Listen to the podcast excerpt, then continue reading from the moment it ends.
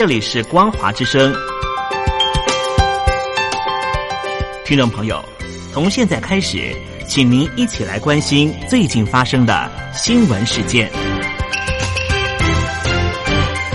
欢迎收听光华随声听。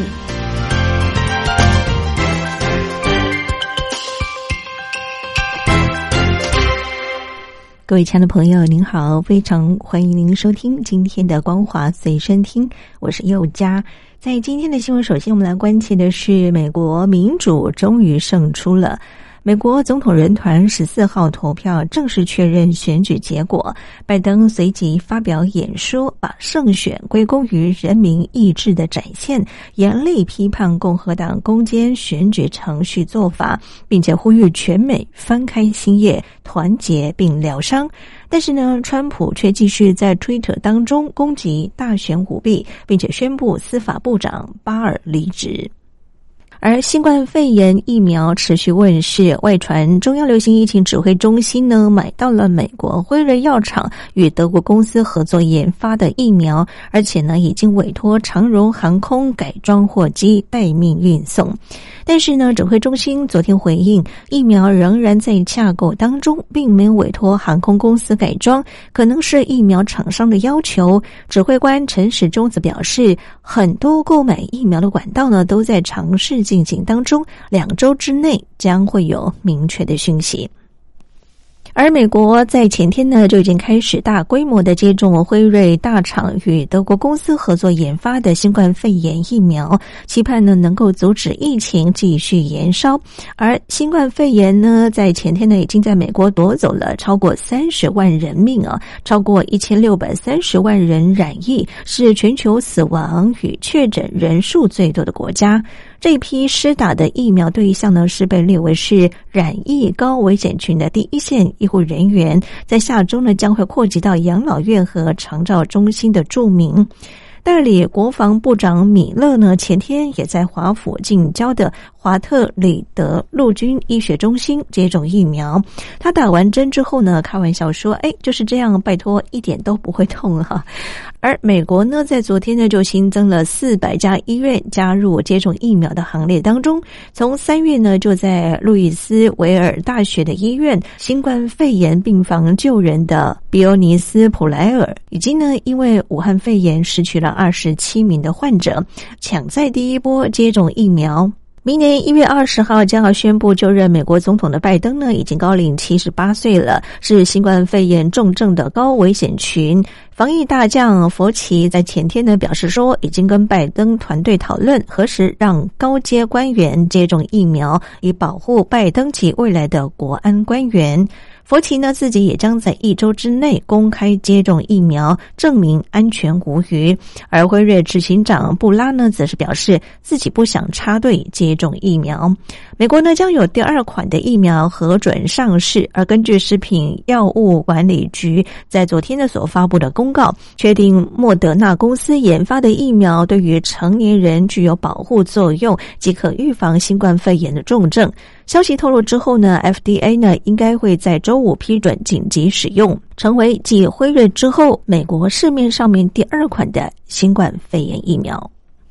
继续，我们来关心的是为民主此生不渝。这是由香港民主派人士、公民党创党党魁与若伟昨天的亲笔提的这个字啊。在这几个字当中，写进了一传媒集团创办人李志英的人生处境。昨天到监所探视李志英的民主派大佬李卓人与李永达，他们也表示说，尽管李志英身陷囹圄，但他却展现了艰苦中的平静，困难中维持喜悦。更转述李志英，他表示，三十年前创办了一周刊的时候，就决心要投身民主路，会一直坚持信守。当前的。情况证明了李志英确实做到了。继续，我们来关心的是大陆的动态消息。香港媒体报道，大陆华龙一号核反应炉十月底试运转的时候呢，一度出现状况，定调为零级运行事件，而官方称未造成辐射外泄，没有对人员和环境安全造成影响。但是，根据报道，华龙一号全球首炉，也就是中核集团福清核电厂五号机组，十一月二十七号首次呢并网成功。发出了第一度电，经现场确认机组状况良好。不过呢，中共生态环境部网站近日发布了核安全局在这个月初的通报，指出福清核电厂五号机组十月二十七号执行蒸汽排放链。检查调试期间，主蒸汽管道压力出现了震荡，触发机组自动停止。中共核安局十一月九号到十三号派专家福清核电厂去做一个现场的场勘，展开了独立调查，要求该厂对于辖下的机组二回路主蒸汽管道输水管的相关问题呢进行检测的工作，并要求相关的监测措施。媒体报道，香港行政长官林郑月娥原定在近日将要到北京去述职，但是呢，出发前被告知行程必须要延迟，引起外界的揣测。林郑月娥昨天表示，时机由中央决定，有消息会再公布。但是报道指出，林郑月娥原定近日要到北京向中共国家主席习近平与国务院总理李克强述职，也早已经清空十一月十六号的工作，准备随。时上北京，但是呢，四号却接到通知，押后行程。但是在一九九七年之后呢，香港主权移交之后，行政长官首次未按惯例如期述职，也是林郑月娥上任以来首次没有在十二月中赴北京述职。就有媒体推测啊，这是北京呢不满其抗议的表现。另外呢，有媒体指出，由于中共中央近日都在开会，加上疫情的关系，才会延迟林郑月娥述职的安排。而大陆防疫专家钟南山最近呢，向母校华南师范大学附中参加校庆的时候呢，高调为钟南山的雕像揭幕，遭到网友讥讽是搞个人的宣传。就有网友认为说，吹哨人已故医生李文亮才够资格来立这个铜像。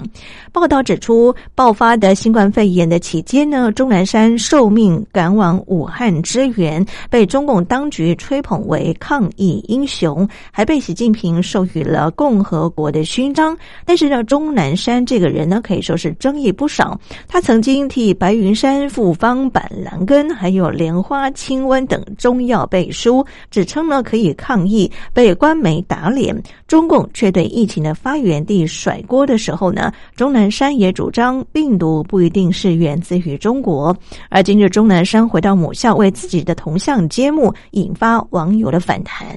由于华人有盖棺论定活人不立像的传统，活人立像相当少见，只有中共前领导人毛泽东、明代的奸臣魏忠贤等人。就有人说啊，要立也该是李文亮来立这个铜像比较恰当。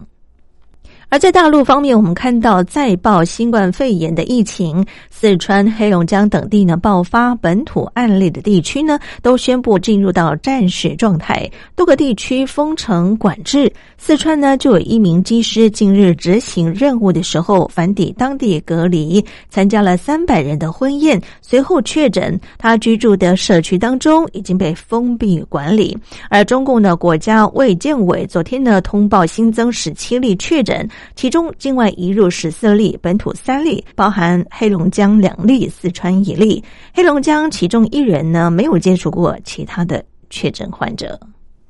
大陆媒体报道，十二月十号世界人权日前后，大陆境内金融难民纷纷的采取行动维权，在北京久富平台总部，约莫有四千人出街人高喊“国家欺骗”“久富诈骗”等相关的口号。而报道指出，久富成立在二零零六年，陆续成立十多家子公司。截至今年的七月三十一号，这家企业借贷余额约莫是人民币三百一十九亿元，出借人约莫是三十四万人。十月七号，久付退出了 P to P 的业务，提供了三种兑付的方案，但是呢，投资人怒斥退出方案实际就是打折收割。以上就是为听众朋友整理的两岸相关新闻，感谢您的收听，祝福您，我们下次见。